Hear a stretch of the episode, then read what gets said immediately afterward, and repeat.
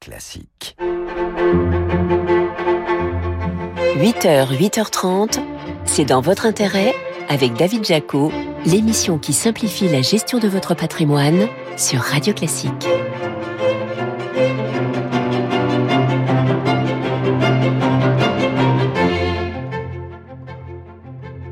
Bonjour, ravi de vous retrouver comme tous les dimanches matins sur Radio Classique. Nouveau numéro de C'est dans votre intérêt. Au programme de cette émission, on verra ce que vous risquez si le fisc découvre que vous avez une piscine sans l'avoir déclarée. Plus de 120 000 propriétaires de bassins non déclarés ont déjà été rattrapés par la patrouille. Votre invité, ce sera Loïc Quentin, le président de l'AFNAIM, et qui on verra si le marché immobilier tourne toujours au ralenti. Enfin, on vous dira quelles sont les bonnes décisions à prendre avant la rentrée, alors que la réforme des retraites va s'appliquer dès le 1er septembre prochain. C'est dans votre intérêt Le récap. Avec Amundi. Amundi, la confiance, ça se mérite. Mais d'abord, retour sur les infos patrimoniales clés de cette semaine avec vous, Laurent Grassin. Bonjour Laurent. Bonjour David. Directeur de la rédaction de Boursorama. Bon, Laurent en a parlé plusieurs fois dans cette émission, et cette fameuse déclaration de biens immobiliers, mais, mais, mais, le sujet continue à faire des remous et des vagues. Et pour cause, David, vendredi dernier, Bercy a annoncé un peu dans la précipitation qu'il repoussait le délai limite pour cette fameuse déclaration d'un mois supplémentaire jusqu'au 31 juillet donc. Bon, on se doute ce qui a motivé cette décision. Ah bah le compte n'y est Clairement pas. Un peu plus de 50% seulement des quelques 34 millions de propriétaires concernés avaient rempli leur déclaration d'occupation et certains euh, syndicats des finances publiques de critiquer la solution totalement dématérialisée et de pointer un afflux de demandes d'informations au téléphone ou dans les centres de contact et des gens qui s'énervent, David. Oh là là, est-ce que ça veut dire que même avec ce nouveau délai, ça ne sera pas suffisant? Alors, Bercy affirme que le taux de réponse serait désormais de 60% et progresserait de 1% chaque jour. Ça devrait donc passer. Interrogé par les échos, le directeur général des finances publiques rassure, je cite, le chantier ira au bout, sans heurts et sans difficulté. Il admet quand même un manque de pédagogie. Alors on en profite, bah oui, pour faire ce rappel à partir de la fin 2023, la taxe d'habitation, elle aura disparu pour tous les propriétaires de résidence principale. Cette obligation déclarative, elle doit donc permettre à l'administration fiscale, pardon, d'identifier précisément ceux qui sont encore redevables au titre de leur résidence secondaire et ceux qui doivent payer la taxe sur les logements vacants pas tant de monde que ça au final. Et puis, David, résistons 5 minutes aux sirènes de l'administration bashing et aux descriptions parfois apocalyptiques qu'on a lues dans l'écrasante majorité des cas. Il suffisait de valider d'un clic ou de deux ce que l'administration fiscale avait soigneusement rempli pour nous. On a connu plus compliqué. Bon, plus de taxes d'habitation, d'accord, mais la taxe foncière reste, elle, euh, et pire, euh, elle augmente. Et oui, et pas qu'un peu, et on l'avait déjà aussi évoqué, c'est le coup de bambou dans certaines municipalités à tel point que la révolte gronde. Des propriétaires se sont associés pour engager des actions en justice contre certaines municipalités à Marseille, Lyon ou encore Grenoble. Dans la cité phocéenne, plusieurs centaines de personnes se sont ainsi lancées dans une action de groupe portée par l'UNPI, l'Union nationale des propriétaires immobiliers des Bouches-du-Rhône, afin d'annuler le budget 2023 de la ville et donc la hausse de, excusez du peu, 17,4% de la taxe foncière. Bon, avec des chances de, de l'emporter, Laurent? Alors plutôt mince, soyons clairs, même si le tribunal a obligé à Marseille à revoter son budget, mais il n'est pas sûr que la fronde s'arrête là, alors que la hausse devrait se poursuivre cette année. Bon, une question me brûle les lèvres. Ah, je vous vois l'œil qui pétille, David, mais non, pas d'action à Paris, malgré une protection de plus de 50% de la taxe foncière.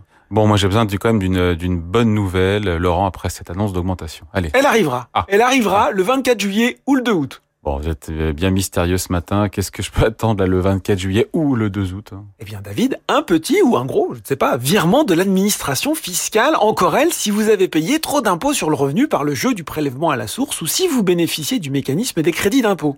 Bon, honnêtement, je suis un peu déçu là. C'est pas un peu anecdotique ça quand même, non? Mais que nenni, mon ami. En 2022, 13,7 millions de foyers fiscaux avaient reçu un remboursement de la part de la Direction générale des finances publiques.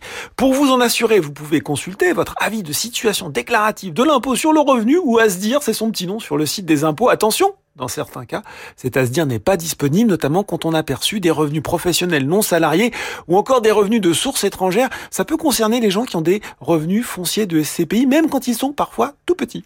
Bon, on aime bien aussi dans ce récap parler des placements plaisir et certains illustrateurs ont définitivement la cote. Ouais, et pas n'importe lequel, puisqu'il euh, s'agit cette fois-ci de Jean-Jacques Sampé. Et je pense qu'on a tous, David, notre descente Sampé, celui qui nous touche par sa poésie, par la grâce de ses traits ou par l'humour élégant du texte qui l'accompagne parfois.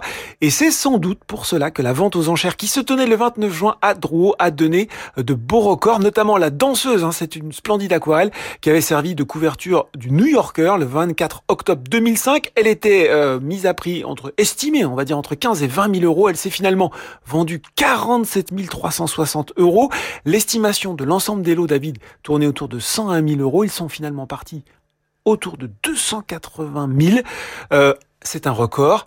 Si on ne peut pas s'offrir l'original, eh ben, je vous propose de partir dans son sac de voyage avec un des nombreux recueils qu'on peut trouver pour une trentaine d'euros et pourquoi pas celui qui s'intitule Un peu de la France à prendre donc dans son sac de voyage Exactement. pour les vacances. Merci Laurent pour ce récap de la semaine. Merci David. Laurent Grassin, directeur de la rédaction de Boursorama.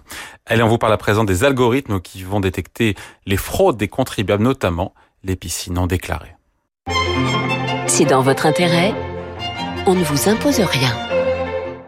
On s'en souvient, le gouvernement a dévoilé récemment un grand plan de lutte contre la fraude fiscale et afin d'atteindre ses objectifs en 2027, l'exécutif a notamment réaffirmé sa volonté de renforcer le ciblage national des particuliers par l'utilisation d'algorithmes et l'analyse de données dans son viseur notamment les propriétaires de piscines ou de constructions non déclarées. Maître Jérôme Barret, bonjour. Bonjour David. Avocat associé au sein du cabinet Yards. Déjà, euh, c'est vrai qu'on en entend de plus en plus parler. Euh, ce concept euh, de data mining, qu'est-ce que c'est au final que le data mining? Alors le data mining ou l'exploration de données, c'est une méthode qui permet d'analyser des données de masse, le big data, sous le prisme d'algorithmes et de l'intelligence artificielle afin d'identifier des caractéristiques de fraude complexe. Ce dispositif donc doit permettre, lors du recoupement de données, de révéler les erreurs et incohérences dans les déclarations des contribuables. Il va donc permettre de modéliser des profils de contrevenants que l'administration fiscale pourra ensuite exploiter utiliser pour davantage cibler et automatiser ses contrôles. Comment concrètement l'administration, euh, le fisc utilise cette technique Très simplement, l'administration va se servir de toutes les données rendues publiques par les contribuables eux-mêmes et notamment les données partagées sur les réseaux sociaux, Facebook, Instagram, Twitter, ainsi que les sites de vente entre particuliers tels que Le Bon Coin, Vinted ou encore eBay. C'est le web scrapping. Mais il faut aussi rassurer nos auditeurs, David, le fisc ne peut pas utiliser les données autres que celles qui sont librement accessibles, c'est-à-dire les données dont l'accès ne nécessite pas de saisir un mot de passe ou d'inscription de création de compte sur le site en cause. Or, cela étant, en étant discret, l'administration aura moins d'accès à vos données personnelles. Toutefois, il faudra quand même surveiller ses enfants et attentifs aux informations qu'ils vont communiquer sur leurs réseaux sociaux. Bon, quels sont les, les intérêts de l'administration de recourir à cette méthode? Un traitement rapide des données et une industrialisation, une réelle industrialisation des processus de détection le fisc qui dispose d'une importante marge de manœuvre. Mais alors, qu'en est-il? C'est important de la vie euh, privée du contribuable. Et oui, déjà en 2020, la CNIL avait émis des réserves sur l'utilisation de ces nouveaux outils, notamment sous le prisme du respect de la vie privée. Des garanties ont été ainsi adoptées et il s'agira de vérifier qu'elles sont respectées, ce qui ne sera pas facile parce que l'administration va venir avec des informations et comment lui demander de vérifier que ces informations sont des informations directes, si je puis dire? Bon, euh, on a tous entendu parler de depuis l'an dernier de cette chasse aux piscines non déclarées qui est menée par l'administration fiscale. Qu'en est-il? Bien évidemment, si vous, vous l'avez perdu, l'administration va vouloir retrouver votre piscine. C'est la recherche du foncier innovant. Et grâce aux photos aériennes publiques, alors il y a Google, mais c'est aussi un site que l'on connaît moins qui est Géoportail. Et l'administration va trouver les contours des immeubles bâtis ainsi que des piscines. Et quels ont été les résultats de cette traque? Eh bien, il faut garder à l'esprit que ce logiciel a été expérimenté en 2022 dans seulement, si je puis dire, neuf départements et que sur ces territoires, il a permis de révéler plus de 120 000 piscines non déclarées, ce qui représente pour les communes environ 10 millions d'euros de, de, fonds récupérés. Donc cette expérimentation, elle est généralisée depuis 2023 et beaucoup ont reçu déjà un certain nombre d'informations et l'État estime qu'il pourra récupérer de 40 à 60 millions d'euros pour les communes. Est-ce qu'on doit craindre ou pas une extension de ce dispositif à d'autres sujets? Mais on pense que si les résultats sont au rendez-vous, le fisc aura annoncé vouloir recourir à ces mêmes outils pour débusquer les extensions foncières, les vérandas, les abris de jardin, les terrasses et tous autres bâtiments mal déclarés. Mais pourquoi l'administration s'intéresse euh, précisément à ces constructions? Bah, L'administration a tout intérêt à débusquer ces bâtiments, qu'il s'agisse de piscines ou de toute autre construction, parce que l'enjeu principal, à la suite de la suppression de la taxe d'habitation, est de renforcer la taxe foncière. Donc ce gain va constituer une compensation pour les communes. Bon, admettons que le fisc découvre que je n'ai pas, voilà, déclaré ma piscine, qu'est-ce que je dois faire? Alors ne la rebouchez pas. Vous allez recevoir un courrier, plus souvent un message électronique, et vous devrez sous 30 jours fournir les précisions requises, comme la surface et le, le, le, les modalités de cette piscine. En cas de faute avérée, c'est-à-dire qu'en cas de défaut de déclaration, vous pourrez recevoir une amende de régularisation. Il faudra répondre dans un délai de 30 jours. Cette amende pourra atteindre 1200 euros. Il faudra également renseigner, vous vous souvenez, dans la nouvelle déclaration déclarative qui a d'ailleurs été repoussée de 30 jours, c'est plus le 30 juin, c'est le 30 juillet, l'élément correspondant et en théorie, cet élément sera sous l'onglet bien immobilier et sera identifié par une pastille déclaration foncière attendue. Allez, merci beaucoup conseil. Signé Maître Jérôme Barré, avocat associé chez Yards. Merci. Merci David. Allez, on parle à présent du marché immobilier qui fait toujours grise mine. C'est dans votre intérêt, l'invité. Votre invité ce matin sur Radio Classique, c'est Loïc Quentin, le président de l'AFNAIM. Bonjour. Bonjour David et Jaco. Bon, si on devait résumer la situation sur le marché de l'immobilier ancien, on pourrait dire euh, c'est ça hein, qu'il tourne au ralenti et que les prix commencent à baisser. C'est un peu synthétique, mais c'est un peu ça. Hein. Oui, c'est la surprise, je dirais, depuis le mois de mars, mais on nous attendions ce retournement de marché euh, puisque euh, il ne nous a pas échappé que la hausse des taux d'intérêt, elle était subite, elle était violente, puisque ces taux d'intérêt ont été multipliés par 3 en 18 mois. C'est un vrai choc hein, pour les acheteurs d'immobilier qui voient leur capacité d'emprunt totalement réduite. Euh, à 3%, c'est 20% de capacité en moins et on risque d'atterrir à, à 4% taux d'intérêt à la fin de l'année, voire même on anticipe une poursuite de cette augmentation, aller jusqu'à 5%. Donc euh, c'est un, un, vrai, euh, je dirais, c'est une grande difficulté auquel sont confrontés les ménages français, notamment les primo-accédants qui veulent acheter de l'immobilier. Pas pour ceux qui sont déjà propriétaires, le problème est, se pose différemment, mais pour ceux qui doivent recourir à l'emprunt. Après, est-ce que ce premier semestre, il est vraiment catastrophique On voit une baisse de 14%, on l'a appris cette semaine, des transactions immobilières selon Century 21 sur le premier semestre. C'est pas non plus une, euh, une calamité, non? Alors, euh, on a anticipé, nous, à la fin de l'année, 15% euh, de chute des transactions. Hmm. On dirait, c'est pas une... Non. Et c'est quand même un retournement. Ça sera autour la, deuxième, la deuxième plus forte baisse de l'histoire de l'immobilier depuis 1966. Après des années... Après des années, hein. des années excellentes, de très grandes années. Mais ça montre et ça décrit le retournement euh, notamment qui était inattendu et qui, somme toute, se trouve brutal. Nous, c'est notre anticipation de, on va perdre 150 000 ventes, euh, donc dans l'année 2023. On sera à un million de transactions. Il y, a on va arriver ans, il y a 10 ans, on disait que c'était formidable. On, on, est, on va arriver à 950 000. Et c'est vrai que dans les années 2008, 18, 2019, on était à 850, 900 000. Mais cette inversion, elle s'inscrit quand même dans la durée. Euh, il va, il faudra des phénomènes forts, des indicateurs forts ou des mécanismes forts pour redonner une nouvelle dynamique au marché, mais la dynamique est orientée à la baisse. Ouais, des baisses de prix qui sont quand même hyper limitées pour le moment, entre 1 à 2% de baisse des prix dans l'ancien en France, c'est une moyenne bien sûr entre les premiers semestres 2022 et 2023 selon Orpi et la fois Century 21 chiffres qui datent de cette semaine. Est-ce que, est-ce que la baisse s'accélère vraiment? Oui, la baisse accélère. Il faut savoir qu'en immobilier, quand les taux d'intérêt augmentent, on réduit la capacité d'emprunt, mais je dirais l'ajustement du prix euh, à, la demande n'est pas immédiat. Il y a un certain temps. Le vendeur doit prendre en, considération ce nouvel environnement économique. Il y a un délai. il y a toujours un retard entre l'ajustement des prix et euh, notamment la baisse des volumes. La baisse des volumes précède toujours la baisse des prix. Et c'est ce à quoi on assiste. Mais la baisse de prix, elle sera obligatoire pour pouvoir redonner de la dynamique à un marché et lui permettre de retrouver un nouvel essor. Hum. Est-ce que c'est vrai que les prix des maisons résistent? Parce que c'est une moyenne, cette baisse de 1-2% sur un an entre les maisons et les appartements. Est-ce que les maisons résistent mieux? Résistent mieux, oui, parce que pour les Français, d'abord, on en construit moins. C'est aussi une volonté politique. Euh, on en construit moins dans les villes, elles sont plus rares, elles résistent mieux, euh, elles sont plus sollicitées. Et puis aussi peut-être que, euh, je dirais, il y a encore un, je dirais, c'est un peu de, de, de traces de l'après-Covid. on veut avoir un logement à soi et plus vert, plus plus aéré et, et plus tranquille et moins centralisé peut-être. Ouais, sur les, la durée euh, des ventes des biens immobiliers, il paraît que ça s'allonge. J'ai lu ce chiffre de trois mois, je me rends pas compte, c'est c'est beaucoup trois mois. Oui, c'est une un, un, prolongement, une augmentation de la durée pour pouvoir vendre, mais euh, c'est une moyenne. Mais il y a des vendeurs qui attendent six mois, huit mois. Je dirais que le temps de la réalisation, c'est le temps euh, de compréhension que le marché n'est plus euh, prêt, apte et prompt à répondre à leurs exigences de prix. Hum, mais justement sur le prix, Loïc Quentin, l'accélération de la baisse, elle est évidemment, vous l'avez dit en creux, entre les mains des vendeurs. Est-ce que vous, vous leur dites, en tant qu'agent immobilier, euh, il faut faire un effort sur le prix. La donne a changé? On ne peut pas faire autrement. Ils ne pourront pas faire autrement. On a prévu une baisse de 5%. Sauf s'ils n'ont pas besoin de vendre leur logement. Voilà, et, et, dans tous les cas, il faut se positionner. Vous savez, le marché de l'immobilier, c'est un peu comme d'autres marchés euh, et, et, économiques. Quand on est déjà propriétaire entre hier vendre plus cher et acheter plus cher, et aujourd'hui vendre moins cher et acheter moins cher, la différence est la même.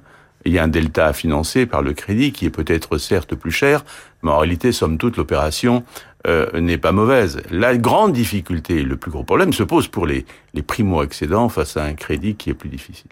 Après, encore une fois, un vendeur, s'il n'a pas l'obligation de vendre, il peut retirer son bien de la vente aussi. Il n'est pas obligé d'accepter un prix 10 ou 15% Mais bas. certains, certains le font, mais euh, restent notamment euh, propriétaires, mais de façon assez rare. Vous savez, on, on, on vend pas pour vendre, on vend parce qu'on est contraint, on est muté, on doit changer de ville, euh, voilà, où on arrive à la retraite, on décide de changer de, de, de, de, secteur.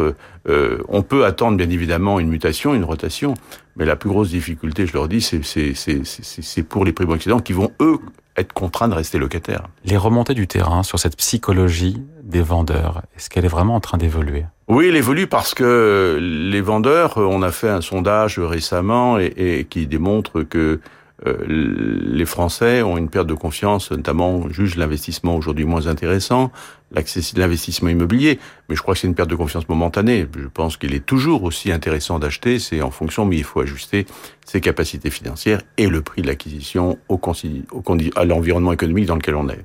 Bon, Loïc Quentin, quand on écoute les, les gros réseaux d'agents immobiliers, ils tiennent tous à peu près le même discours. Euh, à savoir qu'une baisse des prix d'au moins 10% est nécessaire pour sortir de la crise. Vous aussi? Oui, bien évidemment, parce qu'on on peut aller même au-delà. C'est même 12 à 15 si on va en atterrir à des taux d'intérêt de 4,5 à 5. C'est ce que vous anticipez, ça, une oui. baisse des prix? Oui. cette année sur les. Cette année, ça va se lisser sur euh, deux années environ, mais elle va arriver progressivement et, et de façon euh, certaine parce que le marché doit composer. C'est c'est une question d'équilibre en cette offre et cette demande. C'est sur des mécanismes qu'on a déjà connus dans les années 90, dans les années 2008, euh, ce qu'on appelle, je dirais, le cycle immobilier. Hein, enfin, qui est long en général, les marchés baissiers. Qui est très, très dans l'immobilier, c'est plusieurs années. Hein. Ah ben, un marché boursier, c'est immédiat. La réaction est immédiate. Un marché immobilier, c'est très très long. Il faut beaucoup de temps avant que les prix se décélèrent et beaucoup de temps avant que les prix effectivement augmentent que, et que les emprunteurs et les vendeurs, les acheteurs et les vendeurs s'en rendent compte. Malgré ce contexte morose, les Français quand même continuent de croire en l'immobilier. Euh, sondage La Forêt, IFOP pour La Forêt, 70% se disent prêts à investir dans la pierre. C'est quand même encourageant, non? Et Oui, parce que l'immobilier a résisté à toutes les crises économiques. L'immobilier, c'est le meilleur rempart.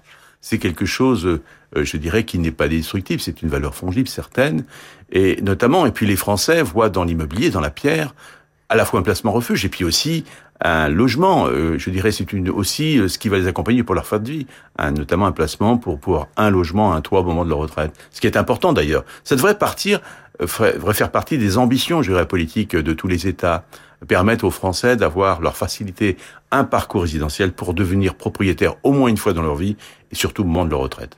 Bon, est-ce que les ménages qui continuent d'acheter en ce moment de l'immobilier, est-ce qu'ils se résignent à acheter plus petit ou pas exactement à l'endroit où ils voulaient? Alors c'est la première ré réaction, réflexe. Quand on a une capacité d'emprunt qui est limitée, on pouvait... Qui a baissé de quoi? De 15-20% je crois depuis La capacité d'emprunt, oui, elle a baissé de... Aujourd'hui, on va atteindre à 20% de capacité d'emprunt sur, sur un... en ayant des taux à 3, à 3% et à 4%, pardon.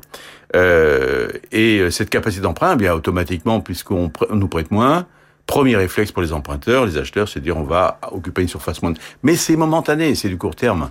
Et après, à terme, bien évidemment, ben, les acheteurs se portent euh, sur le marché et euh, font des offres à la baisse pour pouvoir faire euh, les, baisser les prix. Bon, le rapport de l'autorité de la concurrence, autre sujet, a dû vous faire bondir de votre siège quand elle dit à l'autorité de la concurrence que les commissions des agents immobiliers sont bien trop élevées. 5, laissez-moi finir, 5,78% du prix de vente en moyenne contre 4% dans le reste de l'Union européenne. Si le taux de commission était en France de 4%, ce serait un gain que vous rendriez aux particuliers, aux Français, aux ménages de 3 milliards. Donc certains se disent en nous écoutant, bah dis donc, ils se goinfrent les agents immobiliers. Alors quelle, quelle analyse économique simpliste D'abord, premièrement, euh, les, les, chiffres, on, les, on, on, a demandé à les, les revérifier parce qu'ils nous semblent un peu démesurés. Il faudra quand même euh, repréciser que quand on compare avec les deux autres, les autres États, euh, d'abord, premièrement, nous on a des salariés et le poids des charges sociales dans nos entreprises est le deuxième le plus fort d'Europe. La fiscalité aussi est également la plus forte. Et également, notre excédent brut d'exploitation, nos marges sont les plus faibles d'Europe. Alors notre taux d'honoraire, on ne le vole pas. Et je dis toujours, et j'ai rappelé à l'autorité de la concurrence que euh, en réalité, en 2022, 75% des Français qui ont, qui ont acheté l'immobilier ont fait confiance à un professionnel.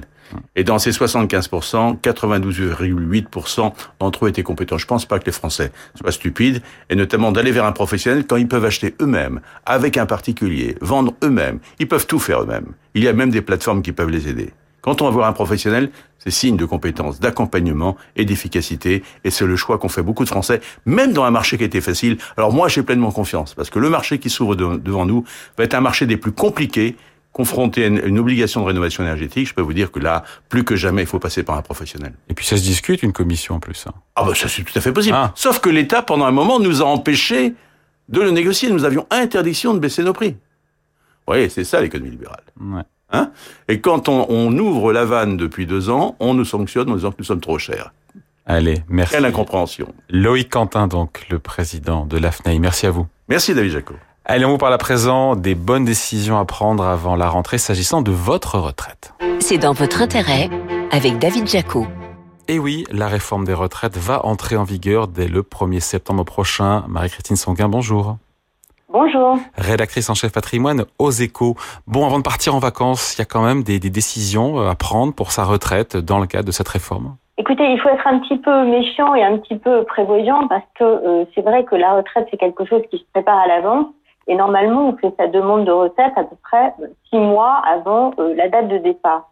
Alors, pour ceux qui ont fait leur, leur demande là très récemment, six mois avant, il faut quand même être un petit peu méfiant puisque euh, cette réforme des retraites, elle rentre en vigueur le 1er euh, septembre prochain.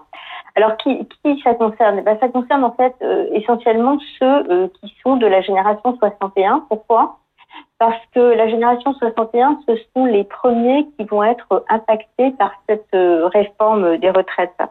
donc, ceux qui sont nés avant le 1er septembre, ben, bonne nouvelle pour eux, ils ne sont pas du tout impactés, donc ça, ça, ça ne les concerne pas. En revanche, la génération 61, pour ceux qui sont euh, nés à partir du 1er septembre, eh bien, eux, ils vont être les premiers à être impactés par cette réforme. Alors, quand ils ont fait euh, leur demande tranquillement il y a six mois, bah, ils avaient euh, ce qu'on appelle dans le jargon des, retraites de taux plein, c'est-à-dire qu'ils avaient suffisamment de, de, de trimestres pour toucher la retraite à laquelle ils s'attendaient, donc sans des cotes. Et euh, voilà qu'avec cette réforme des retraites, eh bien, tout d'un coup, ils vont avoir besoin euh, d'un trimestre de plus pour atteindre ce fameux taux plein. Alors, ça ne les empêche pas euh, de prendre leur retraite forcément, mais reste que ça peut leur occasionner une décote. Alors, s'il s'agit juste d'un trimestre hein, pour les pour les premiers qui vont être impactés, mais reste qu'un trimestre sur toute la durée de, de, de la retraite, la retraite, ça peut être très long avec l'allongement de l'espérance de vie, ça peut durer 30 ans, 35 ans.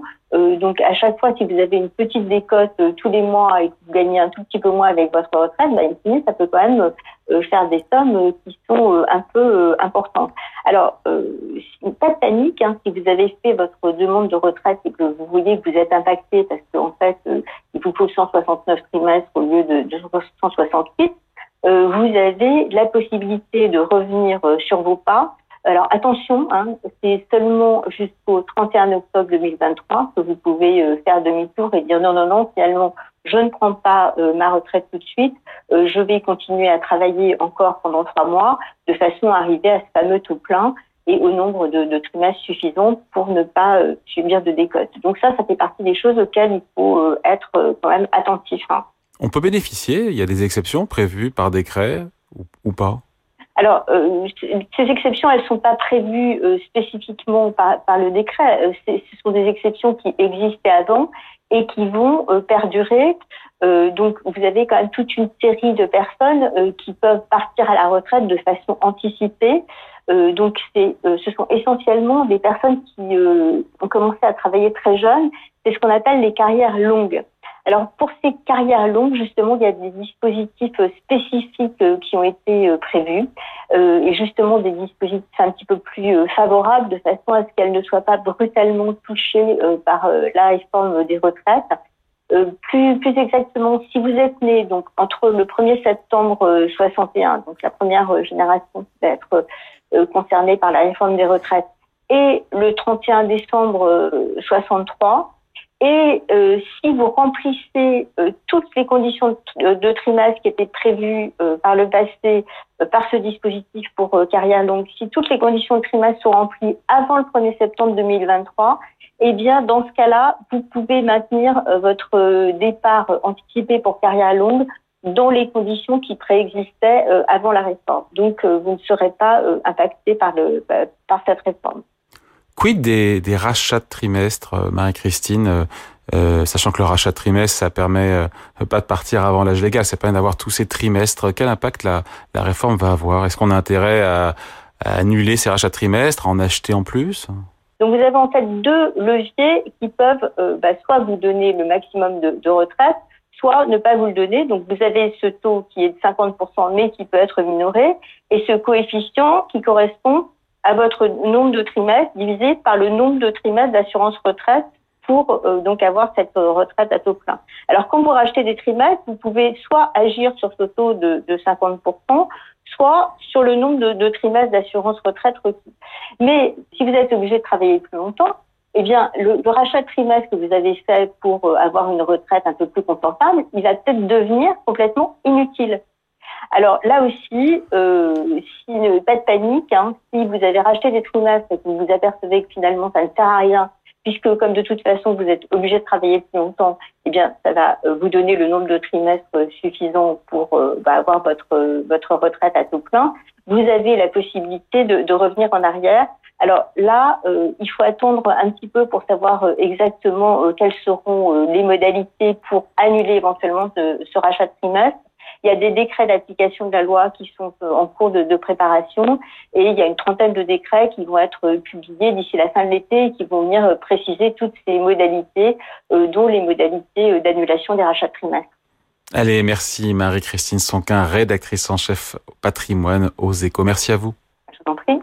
Voilà, c'est dans votre intérêt. C'est fini pour ce matin. Émission à réécouter en podcast sur radioclassique.fr ou sur vos plateformes habituelles. Je vous retrouve bien sûr dimanche prochain. En attendant, la musique revient avec votre week-end Radio Classique présenté par Laure Maison.